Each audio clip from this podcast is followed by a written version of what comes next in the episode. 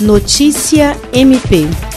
No intuito de combater e coibir o trabalho infantil, o Ministério Público do Estado do Acre, por meio da primeira Promotoria Especializada de Defesa da Criança e Adolescente, instaurou procedimento administrativo para acompanhar os casos de famílias que se encontram em situação de vulnerabilidade e se utilizam das crianças para pedir ajuda nas ruas e semáforos de Rio Branco. De acordo com o documento assinado pelos promotores de justiça Vanessa de Macedo Muniz e Antônio Alceste Calil Castro, chegou ao conhecimento da promotoria a existência de famílias acrianas e imigrantes venezuelanos vivendo precariamente pelas vias da capital.